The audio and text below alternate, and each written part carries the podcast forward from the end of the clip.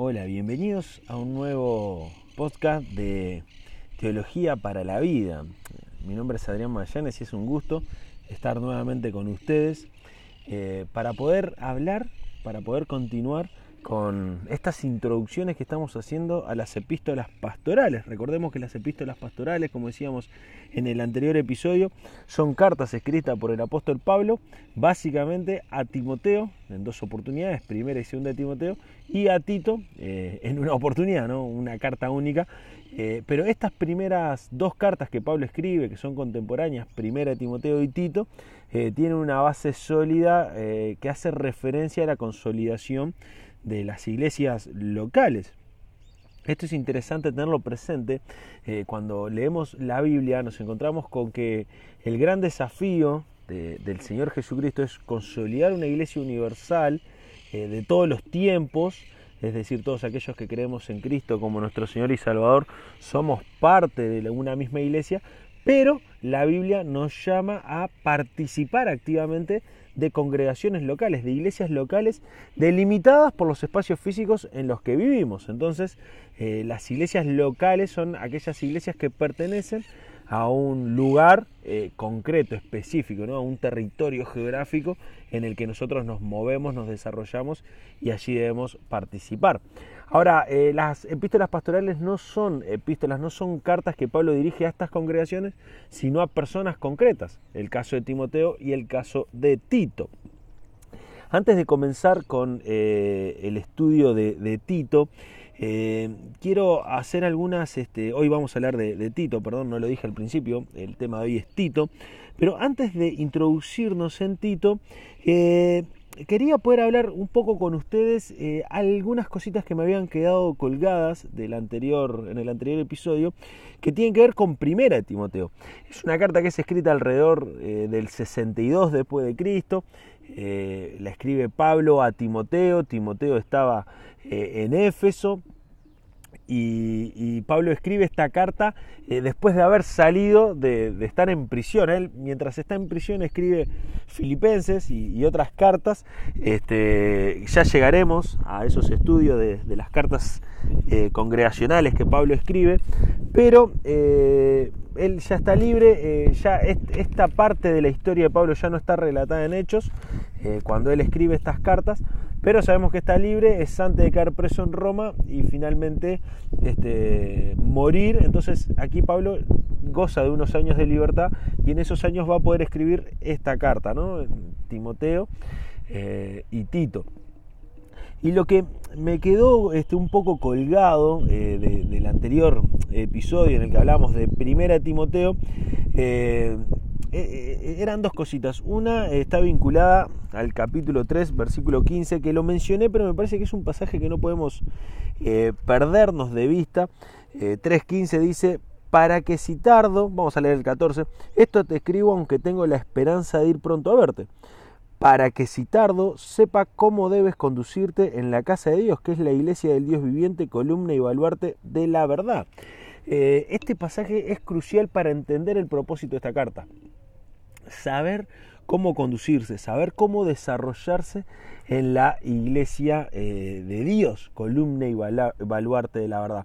Así que esta primer carta eh, de Pablo a Timoteo es claramente una carta con una intencionalidad pastoral directa para que Timoteo sepa cómo debe conducirse, cómo debe actuar, cómo debe instituir las distintas reglas que Dios eh, nos otorga para el desarrollo pleno de una iglesia, cómo debe trabajar con esas reglas Timoteo. Y es el mismo espíritu el que lleva a Pablo a escribir Tito. Vamos a mirar Tito por una cuestión este, de orden cronológico eh, y vamos a pensar, ¿no? Esta epístola es muy similar a Primera de Timoteo en su estructura y propósito. Probablemente Pablo eh, envió en forma paralela ambas cartas, eh, es decir, las escribió en el mismo momento y las envió. Pero si mandó este, la carta para Timoteo a Éfeso, la carta para Tito va a la ciudad de Creta. Tito estaba en Creta, él estaba viviendo allí y, había sido colocado en esta ciudad con esta intención muy clara que era también poder trabajar en la iglesia. así que vamos a mirar un poco de Tito. Eh, es importante, eh, meditaba mirando un poco de Timoteo y un poco de Tito, eh, en primera Timoteo Pablo comienza hablando de los falsos maestros y luego nos introduce eh, en la idea de la oración. Sin embargo, Tito va directo al grano, corregir lo deficiente. Y Pablo va a plantear la solución a, este problema que tenían los cretenses y la solución al problema de la falsa enseñanza, que es el gran problema que estaban pasando los cretenses, está en consolidar buenos líderes. Y, ese va a ser el sentido y el espíritu de esta carta. Ordenar la iglesia de tal manera que podamos evitar las acechanzas del enemigo. Eh, ¿Quién era Tito? Miremos el versículo 4. Dice, verdadero hijo en la común fe. Era, era, era un hijo de Pablo, quizás no al nivel de Timoteo, a quien había conocido de joven, con quien había trabajado tanto tiempo, probablemente Tito era un poco mayor, eh, quizás tenía la misma edad de Pablo, sin embargo parece ser que este Tito eh, había creído en el Señor Jesucristo mediante la predicación del apóstol Pablo. Y aquí, este, ya, ya como colaboradores trabajando juntos, eh, Pablo igual siente este deseo de llamarlo hijo. Y miremos el versículo 5, Tito 1.5, dice, por esta causa te dejé en Creta, para que corrigieses lo deficiente y establecieses ancianos en cada ciudad, así como yo te mandé. Eh, de aquí extraemos que Tito estaba en Creta, que era un colaborador de Pablo, que Pablo lo apreciaba muchísimo y que estaba con una misión muy clara, que es ordenar la iglesia. Eh, eh, la iglesia en Éfeso, en la cual estaba Timoteo, ya había recibido otra carta, la carta a los Efesios. Es, es, una iglesia que se viene consolidando, que viene creciendo, y esta iglesia aquí en Creta quizás sea mucho más joven y, no conocían al apóstol Pablo, probablemente. Sí, sí, en Éfeso lo conocían a Pablo, pero aquí en Creta no. Cuando nosotros miramos los viajes misioneros de Pablo, eh, Pablo no, no, tiene una estadía continua por un tiempo prolongado en Creta como para poder ser parte de la consolidación inicial de una iglesia. Sin embargo, claramente aquí está apoyándose en Tito para poder consolidar esta iglesia, para poder trabajar en esta iglesia. Entonces, estamos frente a una carta que si miramos en las Biblias que tienen títulos, ¿no? Ya eh, de entrada, ahí versículo 5, requisito de los ancianos y los obispos. Eh, capítulo 2, enseñanza de la sana doctrina. Capítulo 3, justificados por gracia. Eh, ¿De qué, con qué te vas a encontrar cuando llegues a Tito? A esta epístola pastoral que el apóstol Pablo le escribe a Tito, quien estaba en Creta, con la misión de consolidar eh, la iglesia, no, por el poder de Tito ni por eh, la ordenación que Tito, las ordenanzas que Tito podría dar, sino eh, siguiendo claramente los, principios bíblicos. Por eso Pablo escribe esta carta, ¿no? para, para establecer cuáles son los principios que Dios diseña para la consolidación de una iglesia. Entonces nos vamos a encontrar con una carta muy sencilla, muy corta, muy concreta, que tiene que ver con la consolidación de la iglesia, que tiene que ver con una iglesia nueva que está creciendo, que se está desarrollando. ¿Qué es lo que necesita la iglesia? Y necesita ancianos, necesita personas, hermanos que sean referentes. Aquí se nos va a hablar de los requisitos de los ancianos, personas que sean referentes para el resto del cuerpo, para el resto de la iglesia, para saber también cómo conducirse eh, mirando a personas concretas Sabemos que nuestro máximo modelo a la hora de saber cómo conducirnos es el Señor Jesucristo. Sin embargo, eh, en el diseño de Dios y cómo Dios concibe y entiende la iglesia, esta asamblea que se aparta para adorar a Dios y para crecer, este, lo que Pablo va a establecer aquí claramente eh, tiene que ver con la consolidación de hermanos referentes que puedan guiar al resto de la congregación. Y estos hermanos deben cumplir ciertos requisitos. Y aquí nos vamos a encontrar con los requisitos. Estos requisitos que hay, un detalle que también está en primera Timoteo, ¿no? que se nos habla de, de, ser irreprensibles. Dice, el que fuere irreprensible y empieza a detallar una lista de temas. Irreprensible quiere decir que no, que no haya una acusación real sobre estos temas que va a desarrollar. eh, no quiere decir que sea perfecto, nadie es perfecto. Entonces este irreprensible del que Pablo va a hablar y que también habla en primera de Timoteo, tiene que ver con personas eh, a las que no se les puede acusar de esta lista que va a establecer aquí. Eh, luego, cuando habla de la, de la enseñanza de la sana doctrina, miren cómo arranca el capítulo 2. Pero tú habla lo que está de acuerdo con la sana doctrina.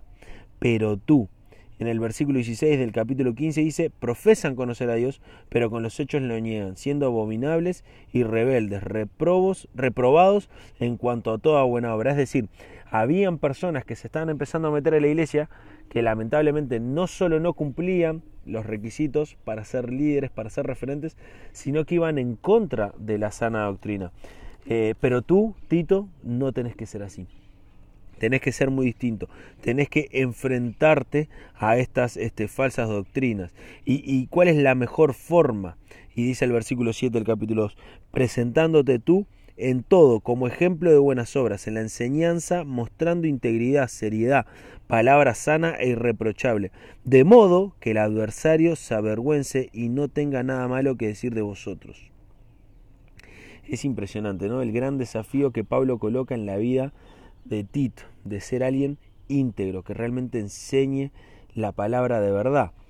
Y dice el versículo 11 del capítulo 2, porque la gracia de Dios se ha manifestado para salvación a todos los hombres, enseñándonos que renunciando a la impiedad y a los deseos mundanos vivamos en este siglo sobria, justa y piadosamente, aguardando la esperanza bienaventurada y la manifestación gloriosa de nuestro gran Dios y Salvador Jesucristo Qué hermoso que Pablo coloque en esta epístola pastoral de ánimo y, de ayuda a Tito para, establecer, para consolidar la iglesia, eh, que coloque la venida del Señor Jesucristo como un motivo para andar en santidad, para andar correctamente, para enseñar las sagradas escrituras, para enseñar realmente la sana doctrina.